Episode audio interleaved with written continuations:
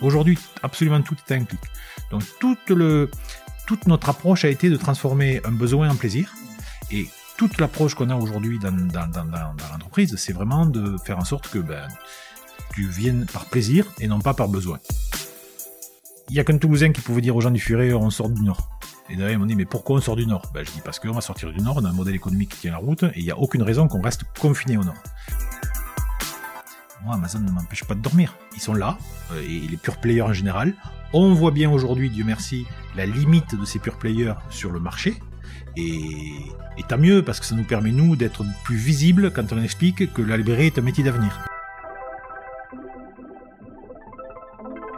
Bienvenue dans votre Learning Expedition, le podcast qui accélère vos transformations. Tel un voyage apprenant, nous allons découvrir ensemble des histoires d'entreprise, des leaders inspirants, des hommes et des femmes précurseurs ou tout simplement passionnés dans leur domaine. S'inspirer des meilleures pratiques va assurément accélérer vos transformations, et comme il n'est pas toujours nécessaire d'aller bien loin pour trouver des pépites, les Hauts-de-France sont mon terrain de jeu. Je m'appelle Laurent Stock et je vous souhaite la bienvenue dans votre Learning Expedition un peu spéciale, je vous l'accorde. Bon bah ça y est, hein, cet épisode est, synonyme finalement de, rentrée scolaire et j'espère que vous vous portez tous bien. Alors pourquoi cet épisode est synonyme de rentrée? Eh bien tout simplement parce que je suis aujourd'hui avec Pierre Coursière et Pierre c'est le président du Furet du Nord et de deux Citres qui sont à L2 la première librairie de France. Bonjour Pierre. Bonjour. Bon bah merci de me recevoir dans, tes bureaux.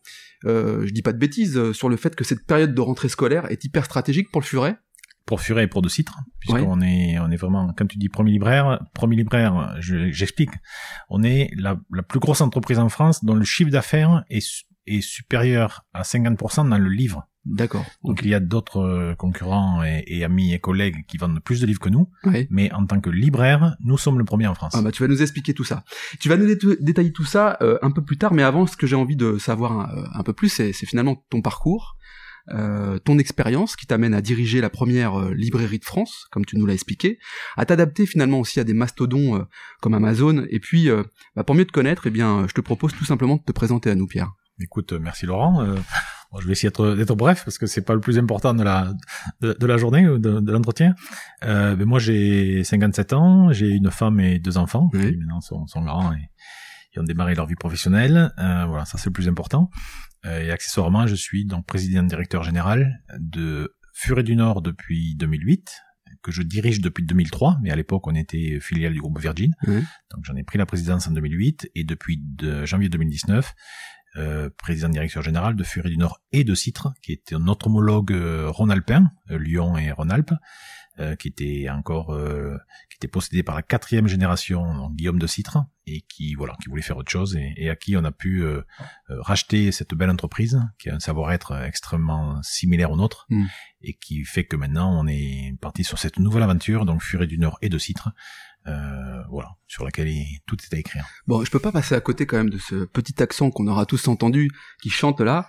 Furet du Nord avec un accent du Sud, c'est quand même c'est extraordinaire. Tu, tu, tu viens d'où? Écoute, euh, moi je suis toulousain depuis huit générations, ah ouais, ça. Euh, mais j'en suis parti à 17 ans. Je suis parti en Angleterre, je suis parti à Paris, je suis parti, voilà, j'ai fait un passage en Italie, euh, en Belgique, euh, donc j'ai pas mal bourlingué et du fait j'ai beaucoup beaucoup perdu mon accent. Euh, tu ah ne me croiras pas quand je ah dis ça, mais je te promets que quand j'ai connu mon épouse, parfois elle avait du mal à me comprendre tellement il était prononcé.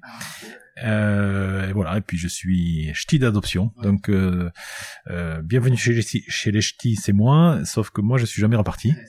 Donc quand je suis arrivé en 2003, euh, tout le, le, monde... Euh, non, non, j'ai pas pleuré parce que j'avais fait une incursion à l'époque, je travaillais mmh. pour Mark Spencer, j'avais fait une incursion en 90 à Lille, mmh. à Béthune, et j'avais travaillé à Bruxelles juste après, et j'avais adoré le Nord et la Belgique. Et, la Belgique. et donc quand je suis arrivé, j'étais très heureux d'arriver. Euh, tout le milieu économique ici me disait bon, celui-là, il va durer combien de temps?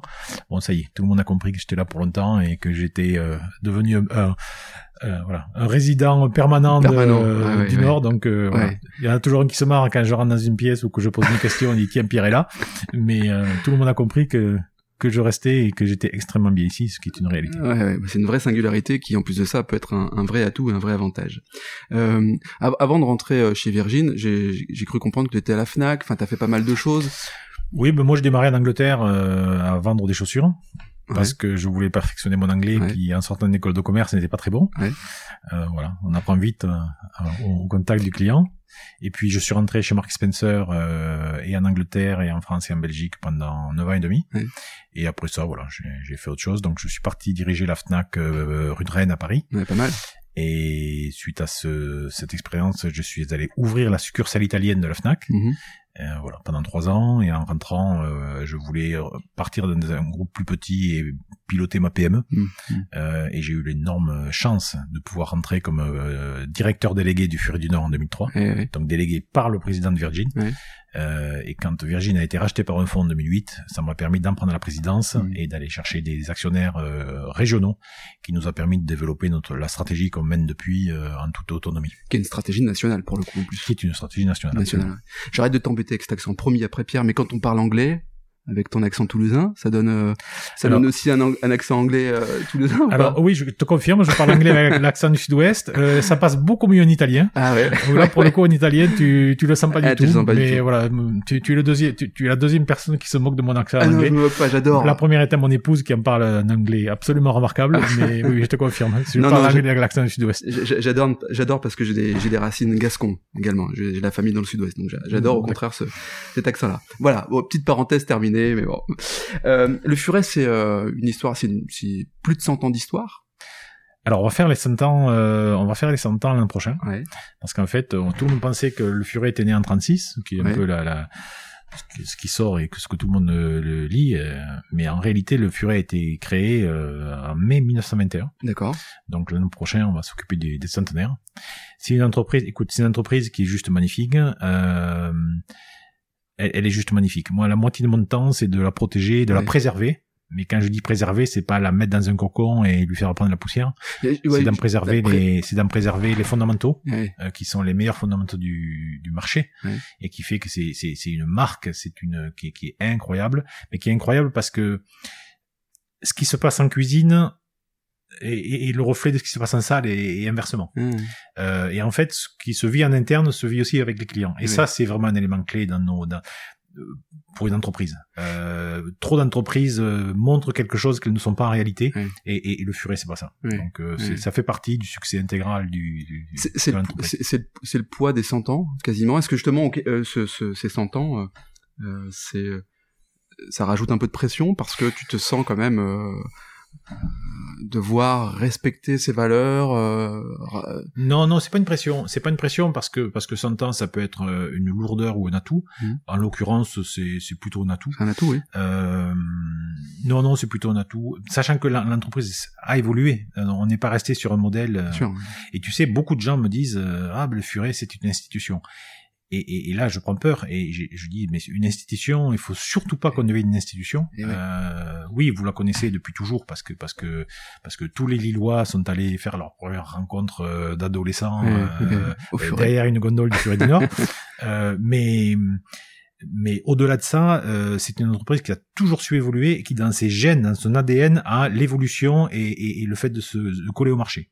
À l'époque, Paul Callens, qui en a fait ce qu'il ce qu'il est, hein, Paul Callens a été le premier à faire des rencontres euh, avec des auteurs, à, à faire des, des, collections livres de poche euh, et à ouvrir les librairies où on vendait des livres non pas derrière un comptoir, mais euh, en libre service dans un endroit ouvert à tous. Eh La Fnac l'a fait après, par ailleurs mais le premier qui a fait ça en France, c'est Paul Calens. Mhm. Donc, euh, donc voilà. Donc dans son ADN, cette entreprise a le fait de se, de se, de, de, de, de, se transformer au fil des marchés pour en réalité rester elle-même, elle-même euh, et avec des valeurs qui sont non pas intangibles, mais qui sont qui sont fortes. Euh, le furet du Nord, euh, pourquoi le furet du Nord? Alors la légende urbaine veut que euh, ce soit l'enseigne qui en 36 était parce que on était chez le, le furet, la, la, première librairie s'est installée chez un fourreur euh, et du coup euh, hmm. c'était marqué Furet du Nord enseigne du fourreur et que l'enseigne est restée. Euh, mais c'est une légende urbaine ah, totalement. C'est sympa en plus. C'était une super légende, mais je dois je dois reconnaître à ton micro qu'elle est fausse, ah.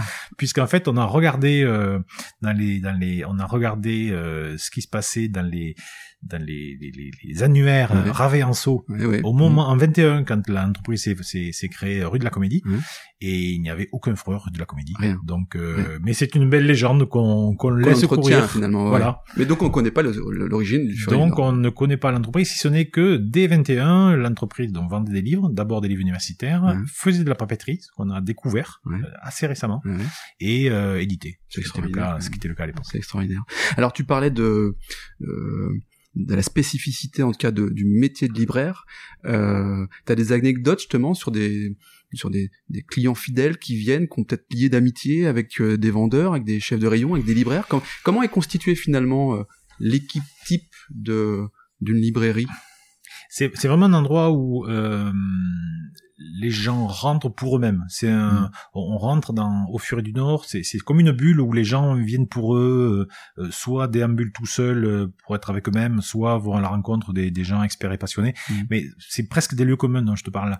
Moi, je vais te donner mon expérience. Mm. Euh, ah, même avant que je prenne le, le Furet du Nord, euh, déjà quand j'ai dit à mon épouse qui est lilloise que ben, j'allais prendre la direction du Furet du Nord, elle m'a regardé, elle m'a dit mais toi, mon furet. Genre, ah, qu'est-ce que, ah pourquoi, comment toi, Toulousain, tu peux diriger mon furet? Ben, je dis, écoute, euh, c'est une entreprise sympathique et, et, je pense que je peux y faire de belles choses. Et, et, et effectivement, ça a été le cas. elle dit, mais, mais ça, ça, ça lui a fait vraiment tout, tout drôle, hein. tout drôle. Mais par ailleurs, euh, elle est allée au, au, magasin pour acheter un bouquin de cuisine. Elle prend le magasin, il y avait, et celui qu'elle voulait, il n'y avait plus qu'un exemplaire qui était un peu, un peu corné. Et les, le vendeur qui était en face d'elle, le libraire qui était en face d'elle, ne savait pas que c'était mon épouse. Mm. Et euh, elle lui dit, bah, écoutez, euh, voilà, je voudrais tel bouquin de cuisine, mais il est un peu corné, est-ce que, est-ce que vous en avez un deuxième? Et le gars lui dit, écoutez, non, c'est le seul, mais euh, prenez-le, je vais en recommander un autre, et puis quand, euh, et puis vous me le ramenez, je vous l'échangerai. Voilà. Gage de confiance, quoi. Voilà, tout simplement. Donc ça, j'ai dit, waouh, une entreprise dont le libraire se permet ça tout seul sans demander à un chef et à sa propre autonomie de, de gérer ses clients, déjà c'est un bon signe. Voilà, et c'est surtout, euh, c'est surtout, c'est et puis c'est du service, c'est du service. On a ce qui fait qu'aujourd'hui tout est à un clic. Donc, ce qui fait qu'aujourd'hui euh, tu rentres au Furet du Nord, c'est parce que tu as envie. Plus personne n'a besoin de rentrer dans une librairie mmh, comme la nôtre. Mmh, mmh. Il y a 25 ans, quand tu voulais des bouquins très spécialisés, tu étais obligé de venir parce que tu, as, tu ne les trouvais qu'au Furet du Nord ou dans des librairies très spécialisées. Aujourd'hui, absolument tout est un clic. Donc toute le toute notre approche a été de transformer un besoin en plaisir mmh. et toute l'approche qu'on a aujourd'hui dans, dans, dans, dans l'entreprise, c'est vraiment de faire en sorte que ben, tu viennes par plaisir et non pas par besoin. Évidemment, si tu as un besoin, on te le, oui, on, tu d'y répondre, mais, mais voilà. C'est tout le changement du commerce aujourd'hui et de la librairie en particulier. Alors justement, avant de, de, de faire le, le pont entre euh, Amazon, euh, entre autres, on y vient juste après. Tu peux nous rappeler euh, le chiffre d'affaires du Furet C'est quoi Combien de points de vente Combien de salariés Donc Furet tout seul, c'est à peu près 90 millions de chiffre d'affaires. Ouais. Euh, et c'est à peu près 450 personnes, ouais. euh, avec deux citres donc il fait partie maintenant du même groupe. Hein, qui est bordelais, hein, c'est ça Qui est euh, lyonnais. Lyonnais, pardon, lyonnais. Qui est lyonnais, on est à 150 millions de chiffres. D'accord. Et on est à peu près 800 personnes. 800 personnes, ok. donc une, une, TI de taille respectable. Oui, c'est pas mal. Euh, de Citre, je suppose qu'il y a des points communs, il y a des points de convergence entre le Furet du Nord. On dit d'ailleurs le Furet du Nord ou le Furet? Alors, nous on dit Furet. Ouais. Euh, on a fait tomber le le euh, dans, la, dans, le, dans le, logo parce que voilà c'était un peu lourd donc c'est Furet du Nord, et de Citre et d'ailleurs une petite anecdote sur Furet du Nord quand on a pris des il y a qu'un Toulousain qui pouvait dire aux gens du Furet on sort du Nord et derrière, ils m'ont dit, mais pourquoi on sort du Nord? Ben, Je dis, parce qu'on va sortir du Nord, on a un modèle économique qui tient la route, et il n'y a aucune raison qu'on reste confiné au Nord. Ce qu'avait fait Paul Calens, il était resté vraiment dans le Nord quand, euh, quand André Essel, lui, euh, avec la FNAC, euh, allait sur l'ensemble du territoire. Donc je dis, on va sortir. Donc les premiers magasins, et on va d'abord aller en région parisienne. Et le premier magasin, donc la question c'était est-ce qu'on garde Furet du Nord ou est-ce qu'on simplifie ou est-ce qu'on appelle Furet ou mmh. Furet parisien ou je ne sais quoi. Et je leur dis mais c'est une marque. Furet du Nord c'est c'est une, une, marque, c'est une enseigne. Euh, Jeff de Bruges ou Noroto, euh, c'est une marque. c'est une marque. voilà, donc euh, on a gardé la marque et bien nous en a pris parce que parce que euh, une marque ça ne se ça se respecte. Ça se respecte. Voilà, et c'est un actif très fort. et puis quand on a 100 ans de notoriété, en plus, autant capitaliser dessus quoi. Exactement. Autant capitaliser dessus. Donc du coup, donc de Citre, entreprise régionale comme nous, qui, évolue, qui avait évolué plus sur la partie digitale que sur la partie magasin, et cette complémentarité moi m'intéressait eh énormément, mais un, une raison d'être fondamentale qui est exactement à l'identique de la nôtre. Ce qui est marrant dans, tes propos, c'est que euh, j'ai l'impression que tu apportes peut-être mais plus d'importance finalement aux valeurs de l'entreprise qu'au canal de distribution quelque part. Amazon est un concurrent direct, je suppose, qui, a dû perturber le modèle économique du Furet du Nord, enfin, ouais, du Furet du Nord et de Citre. Mais en t'écoutant, j'ai le sentiment que la place de l'homme, la place de l'humain, la place de la relation, la place du service, la place du conseil, est un élément euh, fort, clé euh, chez toi. Ben, si tu veux, alors il faut vraiment éviter tous les poncifs sur le sujet. Et on mm. essaie, j'essaie moi vraiment de les éviter, euh, mm. même si j'y arrive pas tout le temps. Mais mm. mais le, le, le, le, livre que tu vas acheter au Furet du Nord, tu peux l'acheter exactement le même, exactement le même, au même prix sur internet, au supermarché du coin, euh, sur le marché. donc tu peux l'acheter pas. Donc le produit en soi, c'est le même. Donc il, tout des nous n'existons que par la valeur que nous créons autour du produit.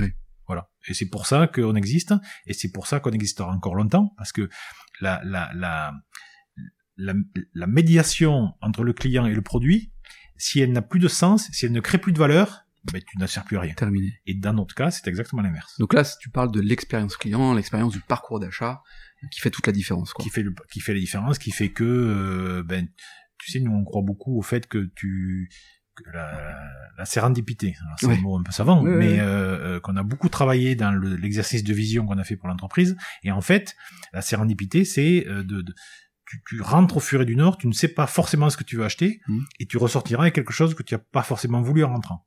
Et ça, c'est notre énorme avantage par rapport à tous les circuits Internet. Parce que sur Internet, et c'est pas un défaut, c'est un constat, tu vas chercher ce que tu connais, mm. tu vas chercher ce que tu veux. Mm. Donc tu ne sors pas du canal de, de, de, de de, connaissance, du canal de goût, du canal de, de, la culture, d'identification mm. que, tu, que, que, tu connais, qui est déjà ton référent. Tu peux effectivement le faire dans la librairie, mais en librairie, tu peux aussi t'ouvrir, tu peux aussi euh, te laisser porter, tu peux te laisser porter par une couverture d'un bouquin qui te parle, ou une quatrième de couve. Tu peux te laisser porter par l'enthousiasme d'un libraire. Tu peux te laisser porter par autre chose, qui t'amènera autre chose et avec qui tu auras euh, et auras une expérience plus ou moins bonne, mais qui t'aura ouvert au monde. et ça, Internet ne sait pas le faire. Et, Internet n'est pas fait pour ça. Mm. Et c'est pour ça qu'on est, on, on, a, quand on me dit moi, euh, euh, mais comment vous résistez à Amazon? Mais je dis, je résiste pas à Amazon. Amazon est là, fait très bien son travail, euh, est un excellent logisticien et on va pas remplacer euh, Amazon. Mm. On va pas essayer de dépasser ou de battre Amazon. Amazon, il a une fonction. Nous, on en a une autre. Et c'est pour ça que euh, moi, Amazon ne m'empêche pas de dormir. Ils sont là, euh, et les pure players en général. On voit bien aujourd'hui, Dieu merci, la limite de ces pure players sur le marché. Mmh. Et, et tant mieux, parce que ça nous permet, nous, d'être plus visibles quand on explique que la librairie est un métier d'avenir. Mmh. Moi, quand je disais ça il y a dix ans, tout le monde me prenait pour un dingue. Euh, maintenant, les gens commencent à réaliser que ben, on a peut-être raison. Voilà.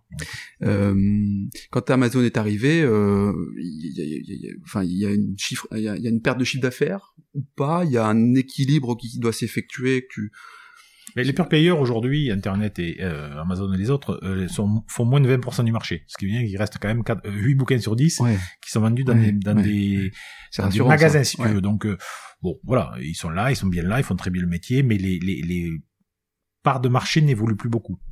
mais le pure player répond à un besoin hmm. euh, qui est là et qui n'est pas là que pour le livre, qui est là de, façon générale euh, sur euh, et Internet sert à ça. Là où nous, il faut qu'on fasse attention et qu'on continue à progresser, c'est sur le ce qu'on appelle le digital, c'est qu'on soit très bon physiquement et ça hmm. on l'est depuis presque un siècle, donc hmm. euh, voilà, et on continue. Par contre, aujourd'hui, ton client, il veut aussi te retrouver sur le sur la toile. Il veut aussi avoir de ta part un certain nombre de services parce qu'il n'a pas forcément envie de te quitter parce qu'il aime la marque, qu'elle soit Furet du Nord ou de Citre. et il veut retrouver un certain nombre de services sur, la, toile, qui deviennent une dette client. Voilà. Et là, il faut être bon.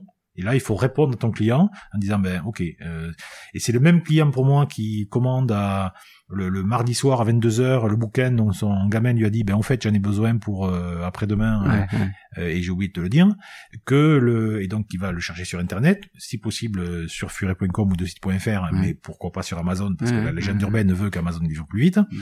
Légende urbaine aussi? Souvent. Souvent. Euh, mais qui, de la même façon, prendra son gamin le samedi après-midi pour le faire rentrer dans une librairie euh, et, et, et qu'il puisse découvrir ou qu'un que, que, que, que, libraire de jeunesse lui fasse partager son goût du livre et que et que ton gamin il ait envie de lire. Ouais, et puis je crois qu'il y y a aussi l'odeur, l'ambiance, euh, la relation avec le libraire. Il y a enfin tout un environnement qui fait que parce qu'un livre, un magazine, c'est une odeur, enfin c'est un mmh. environnement. Donc c'est tout ça finalement que ah bah, chercher. Sûr que, c'est sûr que quand tu rentres dans une librairie, c'est c'est c'est tu rentres dans un magasin de jouets pour si peu que tu aimes que tu aimes le lire. Justement, tiens, explique-nous comment. Euh, c'est toujours un truc qui m'a impressionné. Je sais pas combien il y a de références dans une librairie. Si on prend la, par exemple la librairie de de Lille, c'est l'une des plus grandes, celle de Lille? Lille est une des dix plus grandes librairies en France.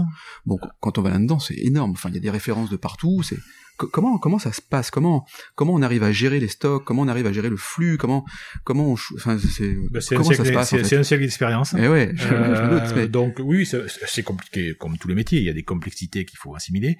Sur une, une librairie comme à Lille, tu as 120 000 titres à peu près, que un livre? donc ça fait beaucoup. Sur une librairie moyenne, tu en as 35 000, ce qui est quand même beaucoup aussi. Beaucoup, ouais. euh, voilà, ben c'est tout, c'est tout l'art des, le professionnalisme des libraires, eh de, savoir. Euh, alors on reçoit des éditeurs un certain nombre de, de, de, titres hein, qui, qui, nous poussent, hein, ça fait mm. partie des logiques du, du métier du livre, mais qu'il faut savoir derrière gérer et mm. puis, et puis faire ça vivre ces 120 000 titres. Ça veut dire que ces 120 000 titres, tu les achètes ou tu les stockes? Enfin, tu les comment, ça se passe? Tu les achètes, tu les stockes et puis tu les renvoies. Il y a tout un système de retour, ah, de retour qui fait que tu dois avoir un stock qui tourne pour pas qu'il vieillisse et qu'il devienne obsolète. Ouais, ok, ouais, parce que j'ai, moi c'est quelque chose qui m'impressionne tout, tout, le temps.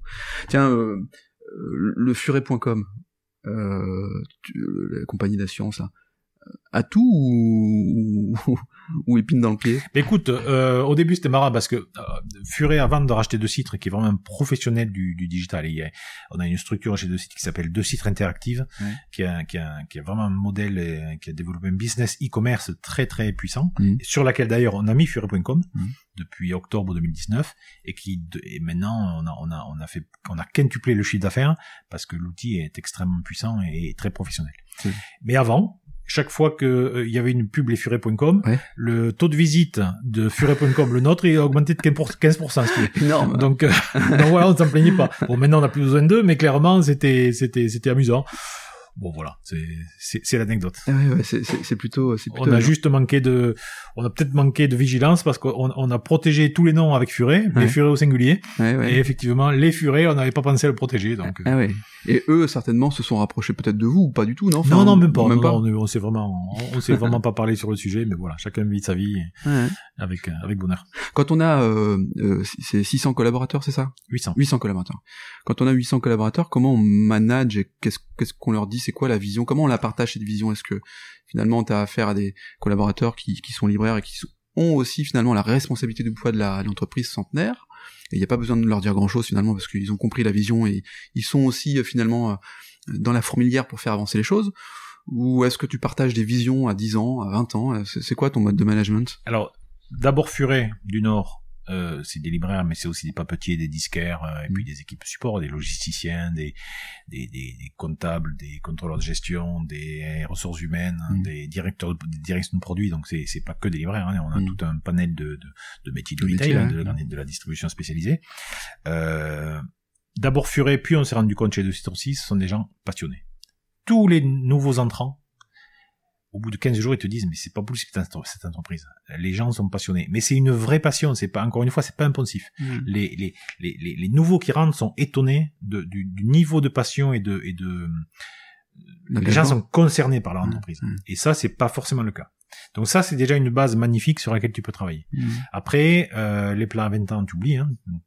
plus personne ne fait de plans à 20 ans. Il faut avoir une stratégie. Euh, il y a quelques années, il fallait l'expliquer et puis la clamer et puis que tout le monde la connaisse. Aujourd'hui, il faut la co-construire.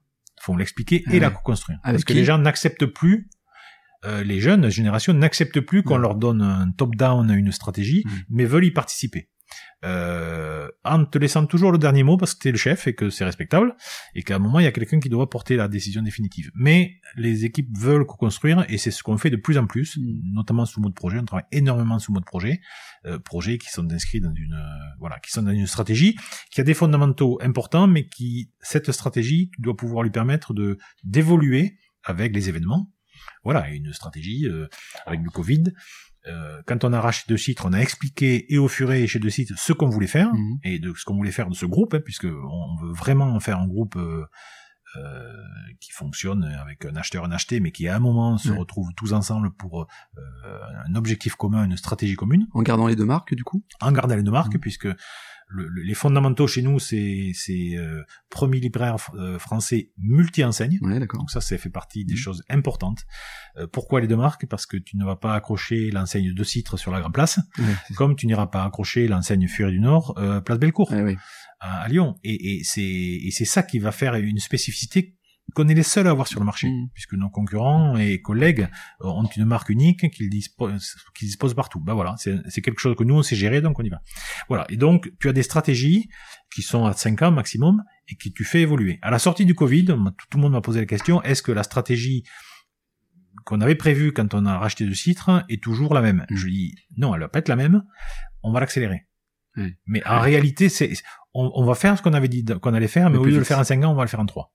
Voilà. Pour- Pourquoi? Parce que tu sens qu'il faut vraiment accélérer, parce que Parce que 5 ans, c'était du confort. mais parce que quoi, l'évolution du retail, l'évolution des consommateurs? Parce que l'évolution du retail, parce que cette omnicanalité, euh, en fait, on s'est rendu compte qu'on pouvait, à partir du moment où on avait initié, on pouvait aller plus vite. Ouais.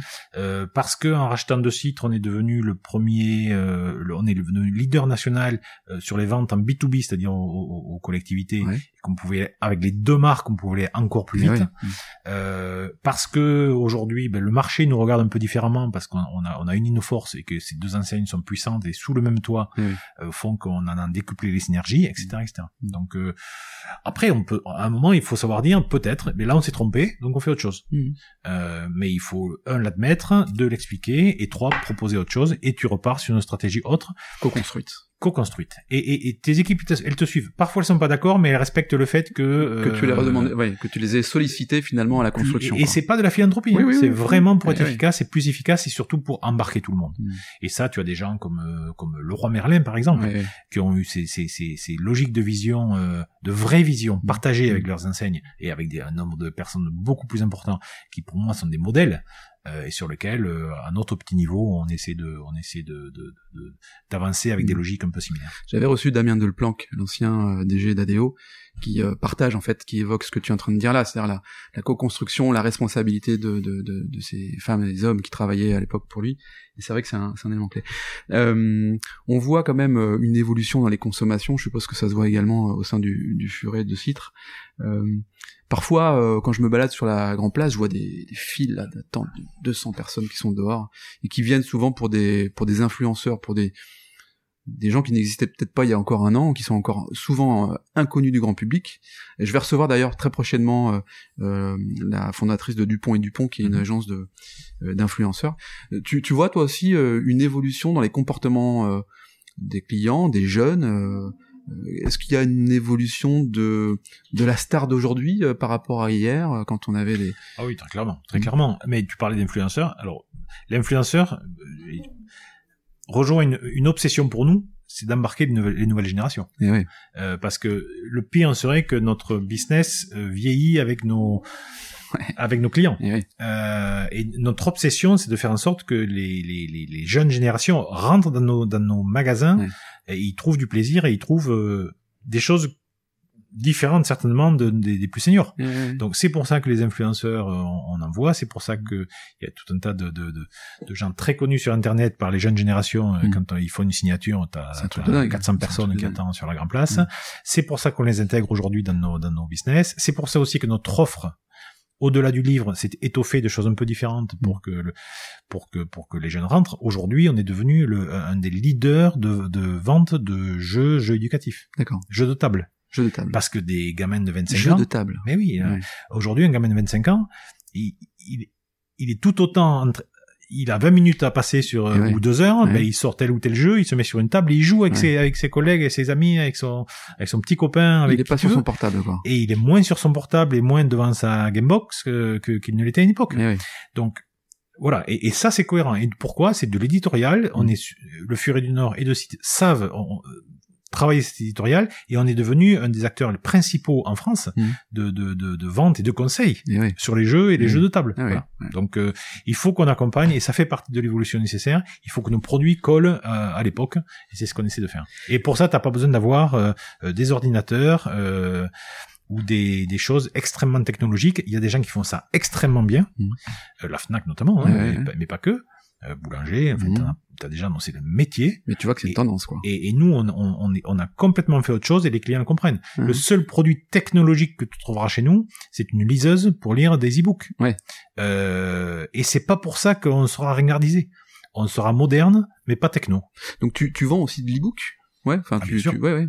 Les Français, alors les Européens, contrairement aux Américains et aux Anglo-Saxons et aux Anglais, Mhm. nous n'avons pas laissé à Amazon euh, le livre électronique. Mais c'est pour ça que je te dis ça parce que en fait, euh, moi dans ma dans mon esprit, tu vois, euh, mon petit esprit, euh, c'est King, King- Kindle, Kindle. Kindle. Euh, mon épouse a une Kindle. Euh, par contre, elle achète chez Amazon. Donc il y a, y a, y a d'autres euh, alternatives. C'est en train de me dire que globalement. Jusqu'à présent, tu- je te trouvais très sympathique, Laurent, mais je vais t'expliquer d'autres choses. voilà, vas-y, dis-moi. Alors, typiquement, Kindle. Ouais. Kindle est un excellent produit, Mhm.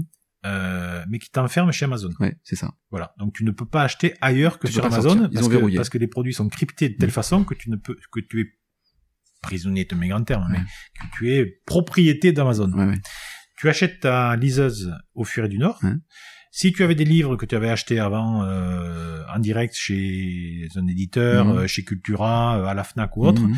tous ces livres-là, tu seront dans ta bibliothèque et tu pourras les charger sur ta liseuse. Évidemment, elle est, elle est, elle- quand tu achètes une liseuse au Furet du Nord ou chez De Citre, tu es, on, on te guidera naturellement Eh oui. sur furet.com ou sûr. de citre.fr sûr. où tu auras les livres de, au même prix Mhm. et avec le même confort de lecture que sur Kindle, Mhm. mais c'est un système ouvert. Voilà, ben c'est toute la différence euh, philosophique, je dirais, euh, entre les deux. Donc oui, ta, ton épouse a une bonne liseuse avec une ergonomie très très confortable. Mhm. Euh, mais oui, il existe sur le marché et sur chez la totalité des libraires en France Mm. euh, des, des, des alternatives qui ne sont pas propriétés et sur lesquelles tu peux faire autre chose que, que lire via Amazon. Bon bah tu vois, j'aurais appris vraiment autre chose aujourd'hui. c'est quoi ta ton, moteur, euh, Pierre? Ça, ça, ça fait un petit euh, bout de temps que tu tu travailles, que t'as une vision, tu tu tu manages, tu prends des risques, t'es un chef d'entreprise. C'est quoi ton moteur? Qu'est-ce qui te fait avancer? Écoute, euh, je me pose pas la question tous les matins, Mm. euh, mais dès que je rentre dans cette entreprise, je- elle me met en énergie. Mm. Euh, c'est une entreprise. Moi, je voulais une entreprise à taille humaine où je puisse euh, je puisse euh, dire le prénom de la 800e personne Oui. qui est dans l'entreprise. Mm. Et ça, c'est encore euh, possible. Ouais. Un petit peu moins maintenant parce qu'on a quand même quasiment un double de taille. Tu mets des badges au pire, hein, tu Voilà, sais. ça. mais, mais voilà, je, moi, j'ai besoin de, de, de connaître. Moi, je travaille beaucoup à travers les autres personnes. Ouais. Donc, euh, constituer une équipe, c'est mon moteur. Euh, et faire en sorte que tout le monde travaille ensemble, ça fait partie de mes moteurs. Mais oui, en tant que quand il faut reconnaître quand je dis que je suis président du Furet du Nord et de De Citre, hein, suivant que tu es à Lyon ou dans le Nord ou maintenant de plus en plus ailleurs, Mhm. euh, les gens les gens t'envient d'une certaine façon Et parce oui. que parce que tu portes des enseignes magnifiques avec des produits magnifiques avec des équipes euh, euh, magnifiques enfin la plupart de mes libraires ils sont ils sont bac plus 25 quoi donc Ouais, euh, ouais, clair. donc euh, ou alors ils sont tellement passionnés que que, que enfin voilà donc on, est vraiment dans un milieu qui est qui est privilégié voilà donc euh, ça aussi ça nous met en énergie Et donc ta plus grande fierté, je suppose que bah, ça corrobore avec ce que tu viens de me dire finalement. Moi, ma plus grande fierté, c'est de, de faire en sorte que on a pu, on a pu rendre encore plus puissant Furet du Nord et cette fameuse institution euh, qu'on n'a pas laissé euh, euh, décatir ou laisser s'empoussiérer Ouais. ou ne pas être dans son marché Mhm. ou dans son époque et que cette enseigne centenaire, on, en tout cas j'ai la prétention, en tout cas la- l'envie, hein, la prétention je sais pas, et puis on verra ce que nous diront les années à venir, mais d'avoir des, d'avoir continué à, garder et à préserver, non pas préserver, à, à faire en sorte que cette marque soit toujours dans sa modernité, Mm. dans la modernité de son, de son siècle en l'occurrence ou de son ouais, époque. ouais. Voilà, ça c'est ma vraie fierté. Ouais, tu nous le, tu nous le démontres également avec effectivement l'intégration d'influenceurs et de jeunes, Mhm. de jeunes consommateurs potentiels qui, qui, qui arrivent. Alors on arrive euh, bientôt au terme de, de ce podcast et j'ai euh, traditionnellement toujours. euh, alors une question qui, euh, qui, est- qui est un, peu, un, un poil, dé- un poil compliquée euh, et qui est essentiellement deux conseils ou deux erreurs finalement à éviter quand on est entrepreneur. Euh, quelles, seraient peut-être toi tes, tes deux erreurs à éviter quand on veut devenir, enfin quand on veut être entrepreneur ou quand on l'est, euh, quand on a ça en tête? Alors, il y a différentes façons d'être entrepreneur. Mm. Euh, moi, je suis un entrepreneur euh, avec des grosses équipes. Ouais. Enfin, en tout cas, des équipes constituées. Tu peux être un entrepreneur un peu, un peu génial, un peu solo. Moi, ça, je sais pas ce que c'est. Mm. Par contre, euh, une erreur qu'il faut pas faire dans, en, en tant que patron euh, d'une entreprise de, de retail dans un milieu qu'on dit, euh, qu'on dit condamné ou qu'on dit ne pas pouvoir résister à Amazon, je ne sais quoi. Euh, il y, a, il y a- il y a deux adages. Il y, a, tu, tu- il y en a un qui dit ben euh, tu ne peux aller quelque part que si tu as un objectif. Donc voilà, bien de bien donner des objectifs parce que sinon tu peux voguer mais sans trop savoir où tu vas. Mhm. Et puis il y en a un autre qui pour moi est tellement vrai qui est de dire euh, tout seul on va plus vite mais à plusieurs on va plus loin. Et toi chef d'entreprise t'assurer que tu vas à plusieurs, c'est que tu amènes tout le monde euh, pour être sûr que ce que tu fais est pérenne et va amener l'ensemble de l'entreprise plus loin. Parce qu'effectivement, la tentation parfois peut être de décider vite et seul, Mm. mais tu te retrouves, euh, tu peux te retrouver très vite euh, loin devant et tu te retournes et les gens sont loin derrière. Et, ouais, et puis Et, pas, et- et tu, tu as mis l'entreprise à l'arrêt. Ouais. Voilà. Donc ça, c'est vraiment quelque chose. Bon, je pas, j'ai des conseils à donner à personne, mais en tout cas, ce sont deux éléments dont, dont- sur lesquels moi j'essaye de faire très attention pour faire en sorte de, pour faire en sorte que, que tout le monde suive. Hmm. Et puis, j'ai, à titre personnel, moi, je fais très, je passe beaucoup de temps à, à écouter, à voir comment ça fonctionne. Euh, je mets tout le monde en production, Mhm. mais moi, je produis assez peu. Bon, j'ai quelques, j'ai quelques domaines réservés, mais, Mhm. mais je vais vraiment, je, je passe beaucoup de temps partout pour m'assurer que, que les choses sont bien comprises et que, et que tout le monde avance même- de la même façon. Mhm. Donc, euh, voilà. C'est- pas des conseils, c'est une Non, non, façon mais de faire, c'est, c'est plutôt, plutôt bien, plutôt bien d'entendre ça. Et, d'ailleurs, justement, euh, si, si, euh, si t'avais une minute, c'est que tu pouvais parler au, au jeune homme que, au jeune homme que tu étais. Tu lui dirais quoi, finalement, ce jeune homme? Qu'est-ce que, tu dirais? Tu reviens en arrière, là, paf. T'as une minute, tu dis quoi? Ben, je lui dirais que il faut suivre ses intuitions, Ouais. euh, il faut suivre ses envies. Ouais. Euh, c'est ce que j'ai fait. Ça revient souvent, ça, l'intuition. Oh. Je, je peux te garantir que quasiment toutes celles et ceux que, avec lesquels j'échange me parlent d'intuition. Ils me disent, t'as une intuition, mais vas-y, quoi. Euh, Vas-y, fonce, parce que ton intuition est souvent la bonne. Alors, parfois, faut se méfier, mais enfin, là aussi, tu vois, tu, tu me parles de ça, quoi. Et il faut écouter. Moi, je suis, j'ai une, j'ai une partenaire qui est mon épouse, hein, qui, Ouais. qui, qui a toujours été aussi dans la dans le retail, donc qui connaît Ouais, bien. ouais. Et il y a des il y a des choix que j'ai faits parce que aussi je l'ai écouté. Elle a su me donner un, un retour sur moi-même où j'en étais et ce que je pouvais faire. Et il y a des choses sur lesquelles, enfin voilà, ça a été un travail d'équipe et j'ai pris certaines décisions parce que parce qu'elle m'y confortait ou elle m'a convaincu qu'il fallait les prendre. Donc c'est autant de l'intuition que d'écouter les personnes qui te sont chères, qui te comprennent et qui te veulent du bien. Sachant que ton épouse, en plus, elle travaille pas pour le furet. euh, Non, non, pas du tout. Et non. donc du coup, oui, c'est il y a, y a une vraie compl- euh, une vraie complicité euh, euh, qui te permet toi de te nourrir en fait de sa de sa vision et peut-être parfois de d'appliquer des décisions que vous avez Et prises. c'est là où je, je, mets, je, je mets vraiment côte à côte l'intuition et l'écoute des personnes Ouais, euh, bienveillantes Eh qui ouais, te veulent du bien et celles que tu, dont tu apprécies le, Et le- le- le- le- les les conseils. avis. quoi. Ouais. Donc, euh, donc voilà, tout Ouais. ça fait que, euh, avec un peu de chance aussi quand même, hein, faut pas non plus l'année Ouais, ça se provoque un peu quand même. Euh, ça se provoque, mais pas que. Enfin, je Mhm. pense que voilà, il y a des gens qui sont plus chanceux que d'autres, hein, d'être nés au bon endroit ou de pas oui. avoir à, à vivre des choses euh, qui compliquées et pour lesquelles ils ne peuvent rien. Euh, voilà, tout ça fait que euh, t'espères mener une vie professionnelle et personnelle euh, épanouie, Ouais. sachant que moi j'ai du mal à, à séparer les deux. T'es du genre à effectivement euh, avoir une journée euh, complète globale qui intègre le privé et le pro, c'est ça Ah oui, que t'es dire? Oui, oui. Moi, je- oui, Moi, moi, ça peut pas pareil. non, mais c'est voilà. Après, chacun trouve son bonheur où il veut. Certains, certains préfèrent compartimenter et je le respecte. hein, Ouais. C'est une façon Ouais, d'être qui, ouais. qui, qui satisfait certains. Moi, j'ai plutôt voilà, compartimenter, c'est Tu lisses la journée quoi. ça n'a jamais été mon truc, donc euh, donc, Oh, oh. donc voilà. Donc, euh, au contraire, on ouvre. Bon, super. Bah écoute, euh, merci Pierre, en tout cas, merci d'avoir participé à Merci, ce, Laurent, à ce de ton- numéro. Euh, quant à nous, on se retrouve la semaine prochaine. Je serai en compagnie de Jürgen N.J. Reisser, le patron de la Révolution Champignon, start-up innovante de la food tech, et ça sera évidemment un, un épisode, euh, euh, j'espère en tout cas, passionnant. Euh, il nous racontera plein de choses et entre autres sa dernière, levée de fonds de 2,5 millions. Et puis enfin, j'en profite aussi pour vous remercier très sincèrement puisque ce programme s'installe euh, et son classement sur Apple Podcast principalement grimpe de jour en jour.